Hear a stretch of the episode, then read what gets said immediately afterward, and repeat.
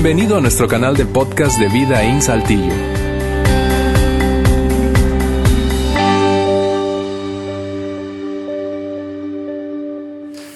Bien, muy buenas tardes. Gracias por acompañarnos hoy y que tengan un feliz, feliz año, todas y todos. Eh, déjame, antes de saltar a este inicio, eh, no solo de año, sino de una nueva serie de temas, eh, a propósito de ese video introductorio, pero déjame tomar sencillamente un, minuto, un minuto y medio para, para bendecirte. Yo, yo, yo soy de los que absolutamente estoy convencido, creo, que Dios está a nuestro favor. Dios, y pensando en, en esa temporalidad que tú y yo hemos establecido en nuestro año calendario, creo que es un momento súper apropiado para mirar hacia adelante con expectativa eh, y, pedirle a Dios, Dios, ayúdanos, ayúdanos a, enfrentar este nuevo año con, con esa seguridad de que tú estás de nuestro lado, como cantábamos hace un momento, con esa certeza de que nuestra vida estando en tus manos, eh, Dios mío, va a estar bien, independientemente de lo que ocurra eh, y lo que enfrentemos. Así que déjame sencillamente bendecirte. Yo quiero, te bendigo, te bendigo en el nombre de Jesús.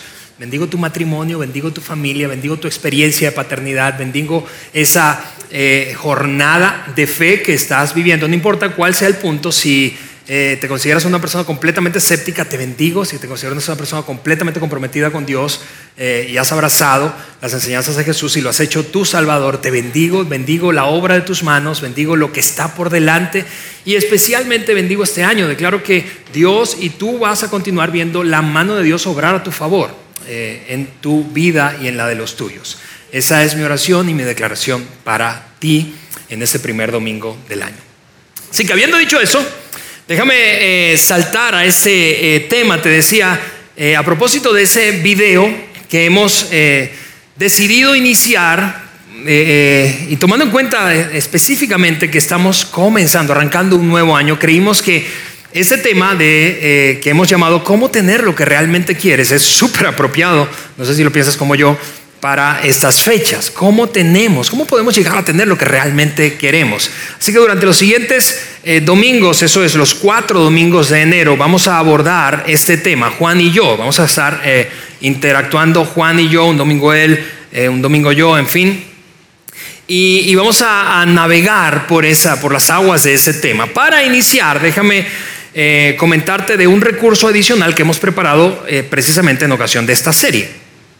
Diseñamos, y de hecho ya está colgada en nuestra, en nuestra fanpage de Facebook, si nos sigues por redes ahí lo vas a poder descargar, diseñamos una guía de conversación. Es una, apenas una hojita en formato PDF que puedes descargar eh, a tu dispositivo móvil, a tu compu, ¿verdad? a tu tableta, y que, hemos pensado que eh, va a ser una herramienta extra y súper útil para profundizar en la conversación que generaremos cada domingo aquí. Y me refiero específicamente, si tú eh, asistes a uno de nuestros grupos pequeños aquí, eh, que se reúnen entre semana en diferentes casas, eh, llamamos aquí en nuestra iglesia grupos de vida, estamos animando a todos los grupos de vida a que durante este mes de enero la conversación que tengan en sus grupos gire alrededor de precisamente este tema, utilizando esa guía ese pequeño PDF que estamos subiendo semana tras semana. El de hoy, el tema de hoy, ya está cargado y lo puedes tú bajar, vuelvo a decirte, en eh, tus dispositivos electrónicos. Ahora, si no vas a ningún grupo de vida, ningún grupo pequeño de nuestra iglesia, también puedes descargarlo y quiero animarte a que tengas, generes la conversación en un círculo familiar, ¿verdad? Ahí quizás es una conversación de sobremesa, quizás una conversación de cena, eh, quizá con unos amigos, compañeros de trabajo, vecinos, en fin. Eh, pero es súper importante y quiero ser enfático en que esa guía, esa herramienta extra que hemos dispuesto para esta serie, hará la diferencia en el impacto que causa este tema en tu vida. ¿Por qué? Porque notarás cuando vayamos a terminar el tema de hoy que va a ser necesario masticar un poco más esa, esta conversación eh, y los puntos que vamos a tratar alrededor de este tema llamado cómo tener lo que realmente quieres. Bueno, habiendo dicho eso, déjame entonces lanzar la pregunta que sirve como base y da pie a la serie. La pregunta es esta, es simple. ¿Qué quieres? ¿Qué quieres? ¿Qué es lo que tú quieres? ¿Qué es lo que tú quieres? ¿Qué quieres? Vamos, ¿qué quieres? Todos queremos algo. Sin importar en qué punto de tu vida te hagas esta pregunta, todos queremos algo. Seguramente la responderás de manera distinta en cada una de las etapas de la vida. Es diferente responder esta pregunta a los 16, 18, 25, 35, 45, 55 o así sucesivamente. Es diferente. Pero todos queremos algo. también es cierto que en la medida en que envejecemos, lo que queremos es más un quién o quién es que qué es. Déjame eh, eh, explicar un poco eso. Mientras, especialmente si tienes más de 60, más de 60 años, 55, 60 años, lo que más te motiva e impulsa es tener relaciones fuertes, significativas, relaciones vitales muy fuertes, restaurar relaciones rotas, arreglar cosas que no estuvieron bien con algunas personas en el pasado, pero terminar los años que restan de tu vida bien, en paz, relacionalmente. Mientras eres más joven, mientras que cuando eres más joven no quieres tanto quiénes, a quiénes, sino quieres qué es. Quieres lograr, tienes un montón de sueños, de metas, esperanzas y anhelos en el futuro y muchos de ellos todavía no los logras. Así que está llena tu bolsa de cosas que quieres. Algunas de esas cosas son materiales, otras son más del, tipo, tú sabes, que, que afectan nuestro ego, el nuestra, nuestra estima personal de logro, pero todos queremos algo, todos queremos algo. Ahora, la cosa con esta pregunta es que es un poco engañosa, no sé si te parece como a mí es, engañosa, es, un poco tricky, es, es un poco complicada de responder bien. ¿Por qué? Porque entre otras cosas, déjame mencionar algunos ejemplos que hacen de esta pregunta una pregunta engañosa y complicada para responder. Lo primero que debo decirte es que tú y yo queremos las cosas a nuestra manera. Yo no sé qué tú quieres específicamente, pero yo sí sé algo, lo quieres a tu manera. Yo lo quiero a mi manera, tú lo quieres a tu manera. Y eso, y eso, tú sabes, eso de salirme con la mía, de hacerlo a mi manera, pues plantea un, reto, un desafío. ¿Por qué? Porque cuando hacemos las cosas a nuestra manera, eso es lo que ocurre, nos convertimos en un obstáculo, eventualmente nos convertimos en un obstáculo para nosotros mismos. Te voy a poner algunos ejemplos. Obtuviste lo que quisiste con esa promoción, ¿verdad? Y luchaste y luchaste y luchaste, pero eventualmente te das cuenta que después de obtener aquello que por lo que luchaste, batallaste para, para tenerlo en las manos, le hiciste daño a algunos. O piensa conmigo en esto, no siempre ocurre así en el caso del, del avance profesional. Es decir, que haces daño a otros, pero algunas veces te haces daño a ti mismo. Piensa conmigo en el aspecto relacional. Obtuviste lo que quisiste, es decir, esa persona, tu cónyuge, digamos, tu cónyuge dijo, que sí a tu propuesta. No quería al principio, era una cosa en la que tenían una gran diferencia de opiniones, estaban encontradas esas opiniones, pero le torciste el brazo en sentido figurado y, dijo que sí. Pero eventualmente la relación sufrió porque se dio, se dio, se dio ella o él a tu forma, porque tú lo quieres a tu manera y yo lo quiero a mi manera. Y entonces cuando de repente te das cuenta que habiendo obtenido lo que querías, te autosaboteaste y obstaculizaste tu propia vida, tu propia relación. Todos tenemos una historia o más acerca de esos momentos en donde quisimos las cosas a nuestra manera. Es como yo digo. Y, quizás no lo responderíamos, no lo verbalizaríamos así, esto sabes un poco vergonzoso, diríamos, no, no, no es como yo digo, Alejandro, es, es como es mejor. Yo me sé esa, yo también la, aplico, como tú. Pero todos queremos las cosas a nuestra manera. El punto es que no podemos tener las cosas a nuestra manera y conseguir lo que realmente queremos. Déjame repetir eso. No podemos tener las cosas a nuestra manera y al mismo tiempo conseguir lo que realmente queremos. No puedes hacer las cosas a tu manera y tener la relación matrimonial que, tanto anhelas. No puedes hacer las cosas a tu manera y tener la relación con tus padres que quieres tener. No puedes hacer las cosas a tu manera y al mismo tiempo tener lo que realmente quieres. Y por eso es que esta pregunta es un poco engañosa, te decía, y complicada de responder. Otra cosa es que, no lo piensas, no lo diríamos así, te repito, pero tú y yo, hablando de lo que queremos, queremos hacer lo que se nos antoja. ¿No es cierto? No lo diríamos. Pero queremos hacer lo que se nos antoja. Queremos hacer lo que se nos pega la gana. Pero el tema con hacer lo que se nos antoja es que si siempre hacemos lo que se nos antoja, terminaremos donde no queremos estar. Voy a decirlo de esta manera, con un par de experiencias que viví a mis 17 y 18 y que mi mamá honestamente aprovechó de una manera magistral para enseñarme que la gente que quiere hacer lo que se le antoja termina en lugares donde no quiere terminar.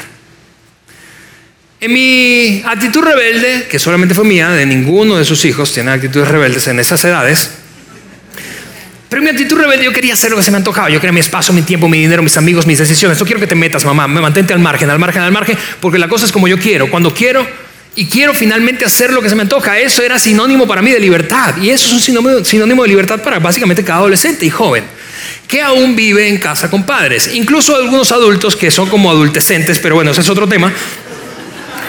Unos 40 y se comporta como de 13, pero bueno, eh, la cosa es que queriendo hacer lo que se me pegaba la gana, ¿verdad? Lo que se me antojaba, eh, me, involucré con gente que, no debía pasar tanto tiempo y, cometí unos actos vandálicos. Eh, me puse a grafitear algunas paredes, lo, el colmo de la cosa es que eran vecinos míos, imagínate cómo no iba a ser descubierto.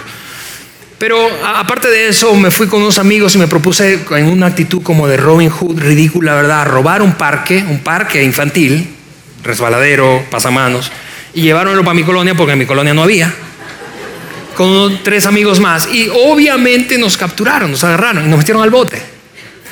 Y a mis 17 por andar rayando paredes, grafiteando, y a mis 18 por andar robando un parque, me metieron a la cárcel. Y pasé en cada uno de los casos una noche en la cárcel y mi mamá no fue a, sacarme, pero de ninguna manera. Se quedó en casa tomando café. Fue una cosa magistral si lo piensas bien.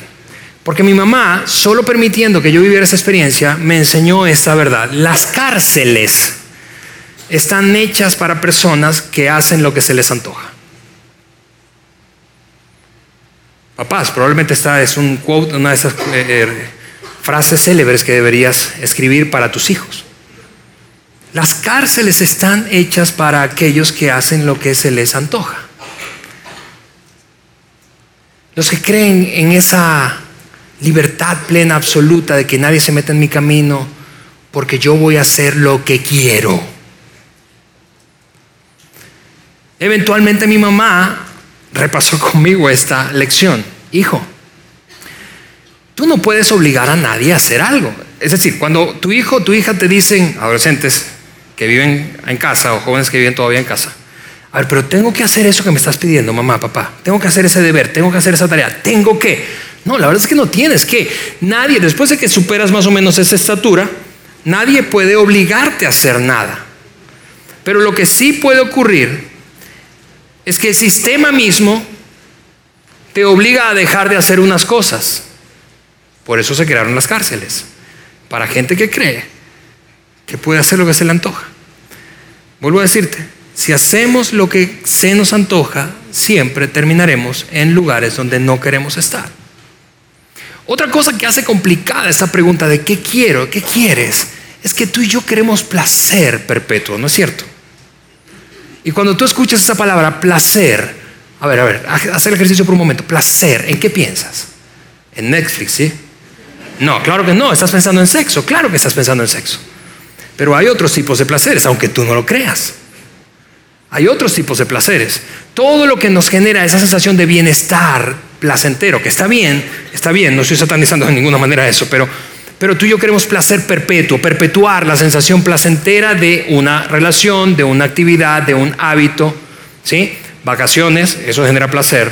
Videojuegos, adolescentes que están aquí, eso genera placer. Algunos papás también le generan placer. Eh, eh, tú, y yo, queremos placer perpetuo. tal vez es el golf lo que te genera placer a ti. Tal vez es Netflix lo que te genera placer a ti. Pero queremos placer perpetuo. La cosa con el placer perpetuo, queremos sexo perpetuo, placer sexual perpetuo. ¿Sí? La cosa con el placer perpetuo o, la intención de perpetuar el placer es que llega un punto en que la misma sensación de placer socava el placer que en principio estuvimos buscando y la, pierde el chiste entonces, pierde el chiste, porque eso no es lo que queremos. Y todos nosotros hemos experimentado eso, ¿no es cierto? Tras el placer a toda costa, que al principio era delirante, llega un punto en, el que o ya aburre o peor aún, ya aburre, no te genera placer, o peor aún, te controla. Y es así como empiezan las adicciones y los comportamientos compulsivos. El placer perpetuo entonces socava el placer que tanto querías y al final te das cuenta que no quieres ahora eso que experimentas. ¿Ves por qué es complicada esa pregunta de qué quieres? ¿Qué quieres? Algunos no sabemos lo que queremos, algunos de ustedes no saben cabalmente lo que quieren, pero saben cuándo lo quieren, lo quieren ahora. Lo quiero ahora, yo no sé qué, pero lo quiero ya. La cosa es que, mira, todos vuelvo a decirte, tenemos una historia. Si yo te diera unos minutitos, dos, tres, cinco minutos para pensar en cosas que querías en el pasado, inmediatamente, pero que después de un tiempo ya no la quieres, todos tenemos más de una historia de eso, ¿no es cierto? Porque llegamos a descubrir que es, escúchame, que es lo que postergo lo que dura más. Es lo que yo postergo, lo que digo, no, aunque me muera por tenerlo ya. A meses sin intereses, o no importa si es con meses con intereses.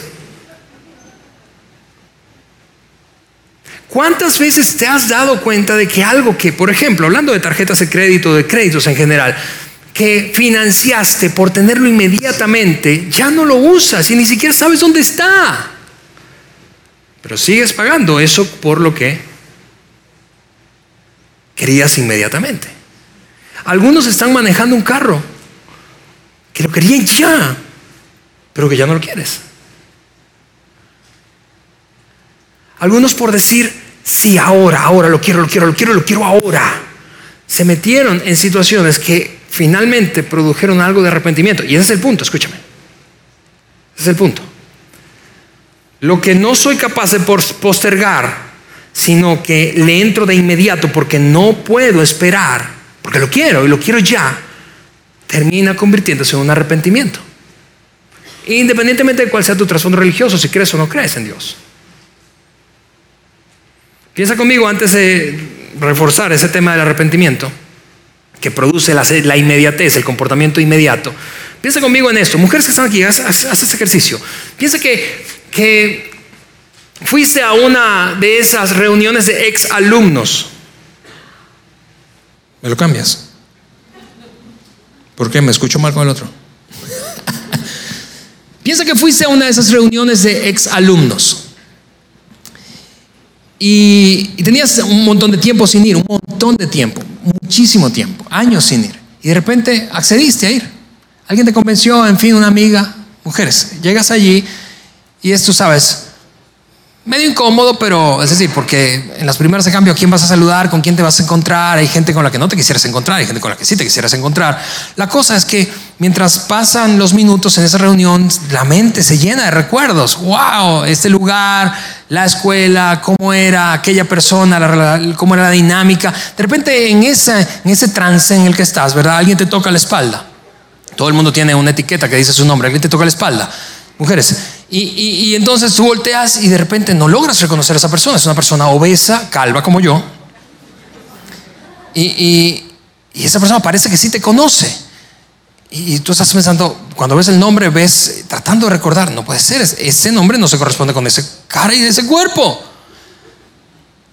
Pero eventualmente te das cuenta que sí, que sí es aquella persona con la que soñabas casarte y en ese momento dices, gracias porque no lo tuve en ese momento, Señor. ¿Sí o no? Gracias por no responder esa oración.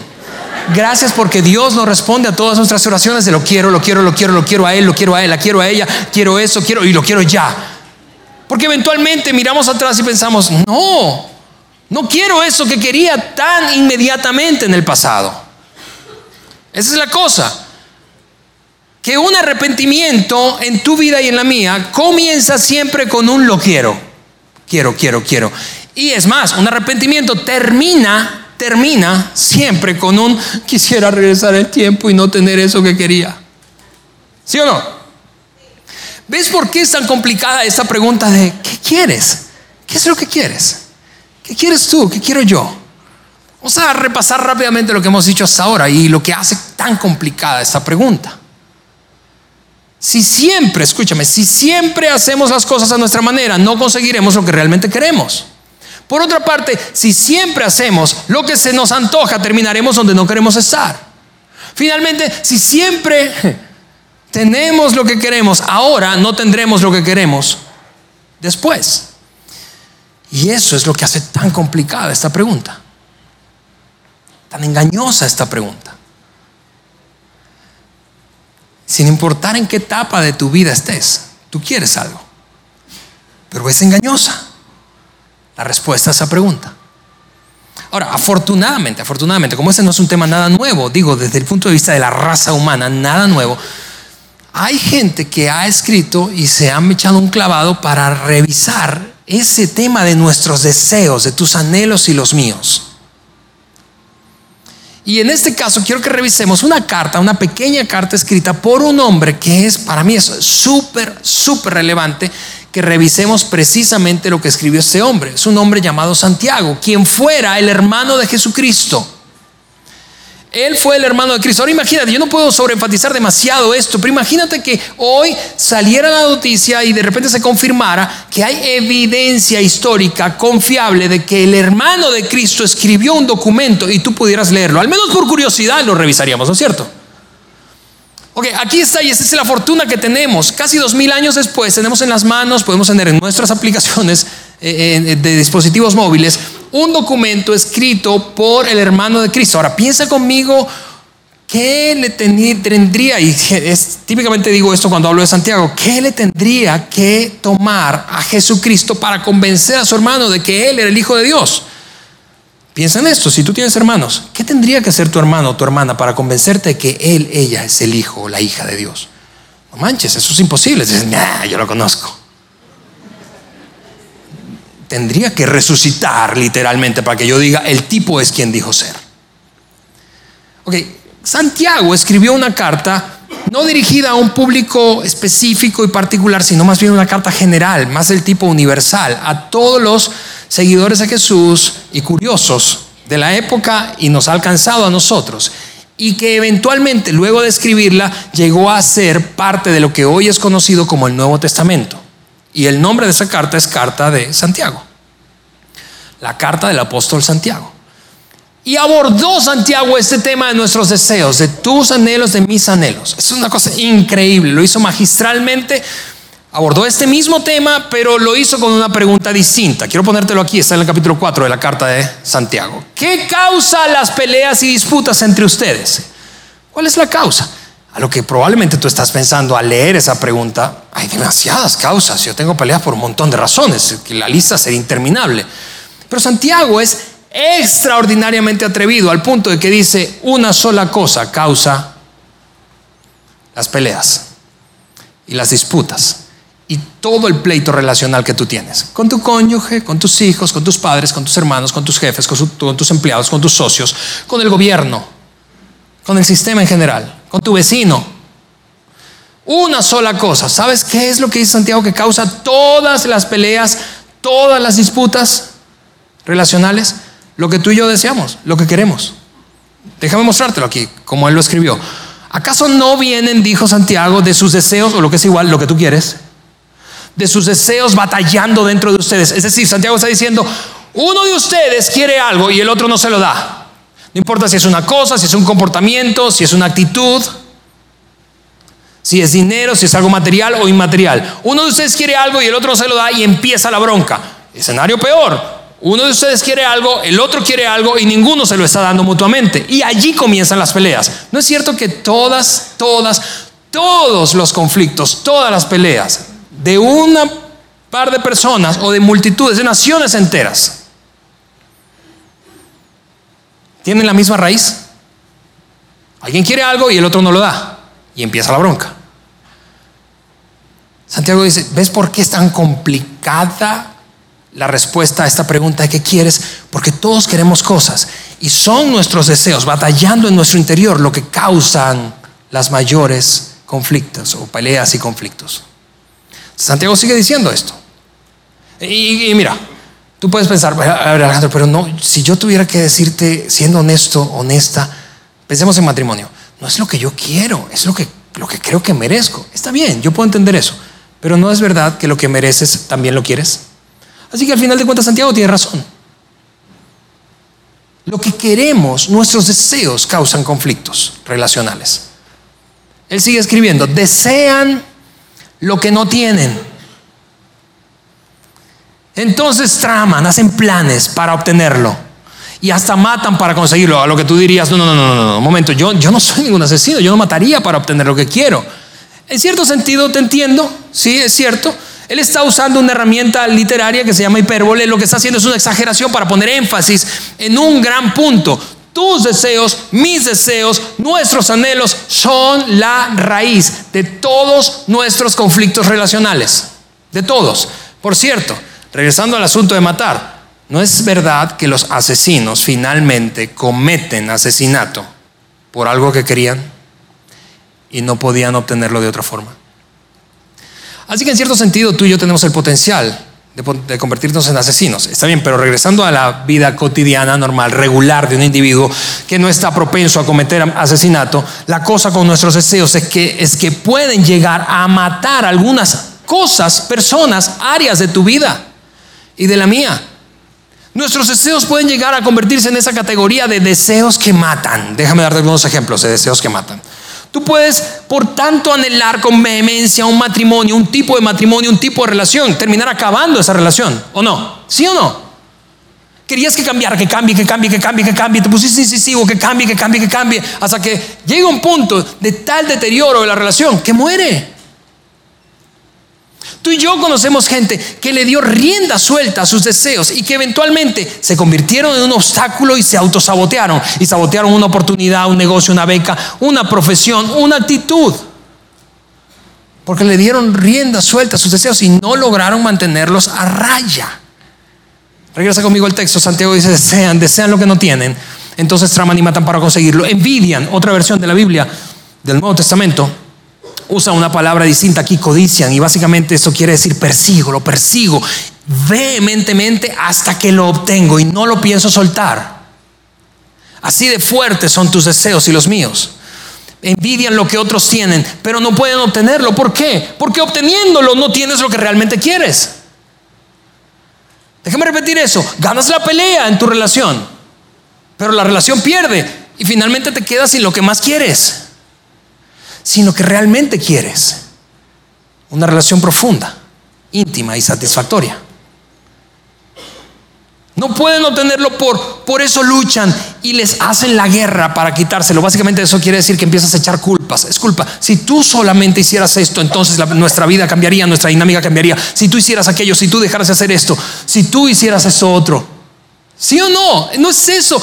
¿No, te parece magistral la manera en que Santiago describe esta batalla interna y esta batalla relacional que tú y yo tenemos cuando se trata de nuestros propios deseos? Yo quiero esto, pero no lo obtengo, entonces me pongo intenso hasta que lo obtengo, pero cuando lo obtengo eventualmente me doy cuenta, no quiero esto, o no, o lo quiero, pero no a costa de lo que estoy perdiendo.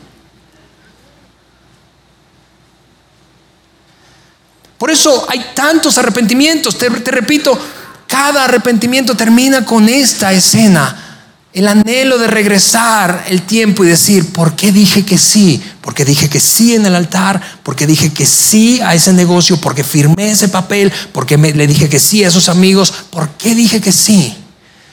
Porque cuando tú y yo perseguimos y le damos rienda suelta, como dice Santiago, tramamos y estamos dispuestos a hacer lo que, sea necesario para alcanzar lo que nos proponemos. Eso es lo que eventualmente todos descubrimos, que lo que tenemos no es realmente lo que queremos.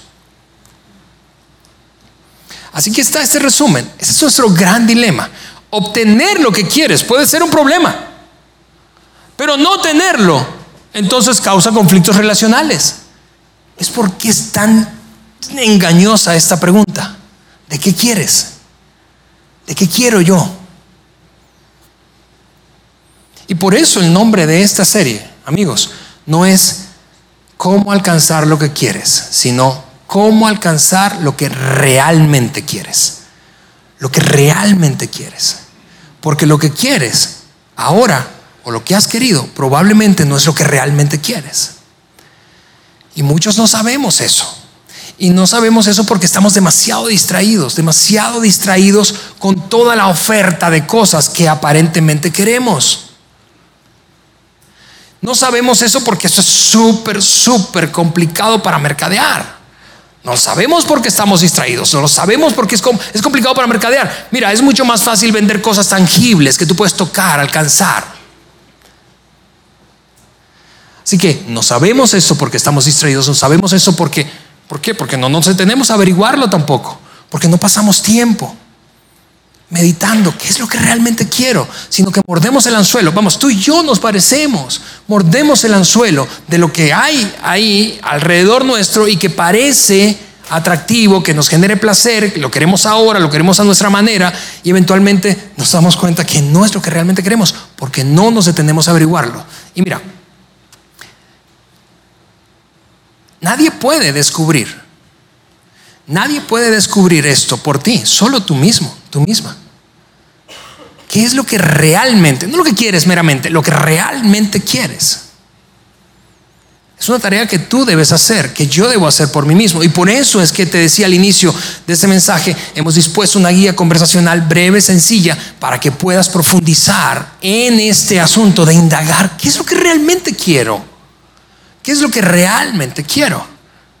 Al final de la vida típicamente la gente lo descubre. Eso lo puedes notar en tus padres, tus abuelos, tus suegros. Más allá de los 60, miran atrás y dicen, ahora lo veo con claridad. Mordí un montón de anzuelos, ¿verdad? Y me creí cosas que debería, por las que debería ir tras ellas. Y realmente me doy cuenta, ahora me doy cuenta de lo que realmente quiero.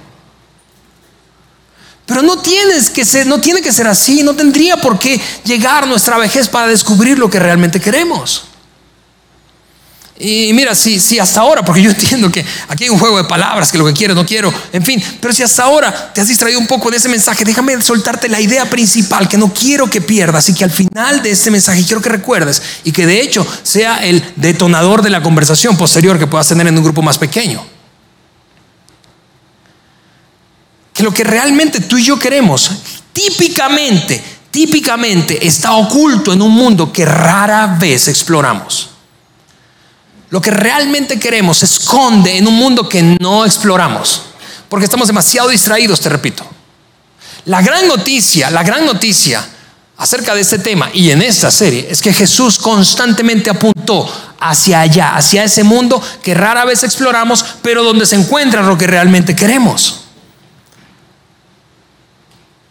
Mira lo que Santiago continuó diciendo, concluyó esa conversación en lo que escribió así. Sin embargo, no tienen lo que desean o lo que quieren, que, es lo mismo, porque no se lo piden a Dios. Y, en ese punto tú estás probablemente pensando en una de dos respuestas a esa declaración.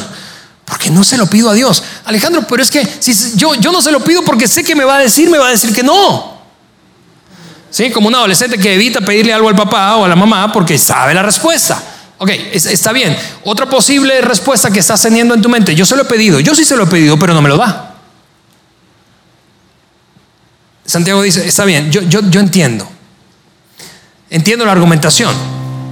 Pero Santiago está diciendo, sin embargo, no tienen lo que desean porque no se lo piden a Dios. Y, y, y aun cuando se lo piden, continúa Santiago, aun cuando se lo piden, tampoco lo reciben porque lo piden con malas intenciones. Ahora, déjame sustituir estas dos palabras porque todas las versiones bíblicas batallan con la traducción al término original en griego que, en el que se escribió este pasaje de la carta. Batallan. La palabra que quizá no es el mejor español del mundo, ¿verdad? Pero la palabra que mejor expresa, porque nada tiene que ver con intenciones. Nada tiene que ver con intenciones. Santiago no está pretendiendo juzgar tus intenciones y las mías a la hora de acercarnos a Dios para pedirle algo.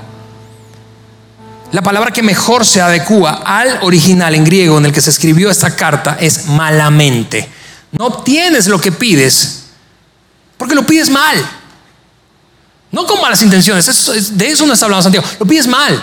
Lo pides mal. Pides solamente lo que está en la superficie, lo que te genera placer. Pero debajo de la superficie, en un mundo que pocas veces exploramos, hay lo que realmente, ahí está lo que realmente quieres. Y Dios quiere dártelo. Esa es la mejor noticia de todas. Dios quiere dártelo. Pero necesitamos pedirlo bien. Santiago dice, no tienes lo que quieres, aún pidiéndolo. Punto aparte todo el conflicto que te genera con las relaciones vitales cercanas a ti.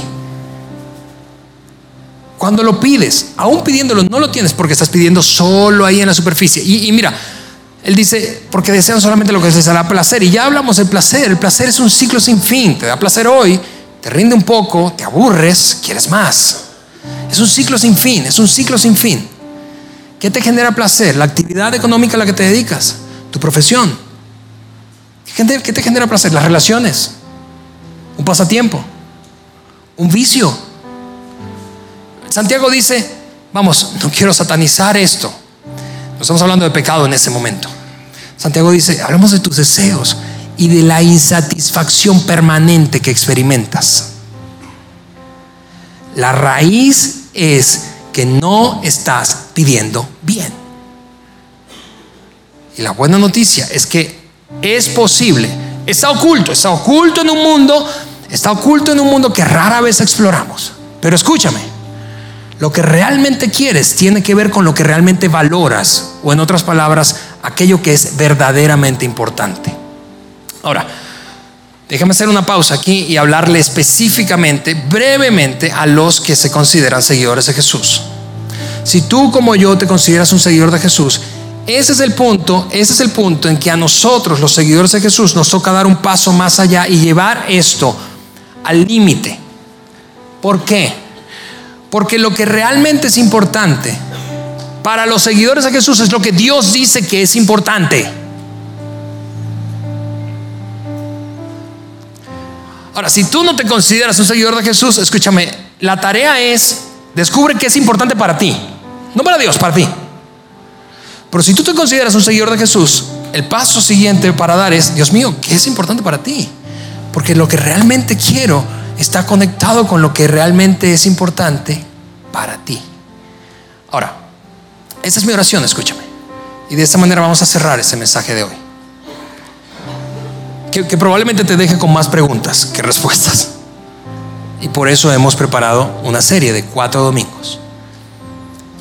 Pero esta es, esta es mi oración que tú a lo largo de estas semanas puedas tomarte el tiempo para masticar un poco esto, de tus deseos y anhelos. Y que descubras, mi oración es que descubras lo que es verdaderamente importante, lo que realmente quieres, en ese mundo poco explorado. Porque nunca podrás obtener lo que realmente quieres si no descubres lo que realmente valoras. Y vuelvo a decirte como al inicio, por eso hemos dispuesto una pequeña guía conversacional, que quiero animarte, animarte. Independientemente si estás en un grupo de vida, un grupo pequeño o no, si estás en un grupo, te, te, te, te animo a que esa sea la conversación, ese material sea, sea lo que guíe la conversación en este mes. Pero si no lo estás, descarga, vamos, descarga ese PDF, está en nuestra, en nuestra eh, fanpage de, de Facebook en una sola hoja y ahí hay unas cinco preguntas para seguir masticando esto este tema y una que otra declaración que creo que van a ser poderosas y harán la diferencia en tu vida. Porque lo que realmente quieres se encuentra precisamente oculto en un mundo que rara vez exploramos, pero que está asociado a lo que realmente es importante. Con eso dicho, me gustaría orar para terminar. ¿Te parece? Señor, te damos muchísimas gracias. Gracias por darnos la oportunidad, el privilegio, Señor, de revisar esta pieza de literatura, Señor, y, gracias por haberla preservado tantos cientos de años. Y que aún hoy pueda ser tan útil, tan relevante, que nos describa tan bien, que describa tan bien nuestro, nuestro conflicto interno, nuestros conflictos relacionales. Señor, yo oro para que cada persona en este lugar o la que nos está viendo o escuchando a través de cualquiera sea el medio, Señor puedan tomar tiempo y hacer un poquito más de trabajo duro, personal, y descubrir lo que es realmente importante, porque sólo así descubrirán lo que realmente quieren. Oro eso en el nombre de Jesús. Amén. Gracias por haber escuchado este podcast de Vida en Saltillo. Si deseas escuchar estos mensajes en vivo, te invitamos a que nos acompañes todos los domingos a nuestro auditorio para más información sobre nuestra ubicación y horarios, entra a vidainslt.org o síguenos en nuestras redes sociales como Facebook, Twitter e Instagram. Nos vemos la próxima semana.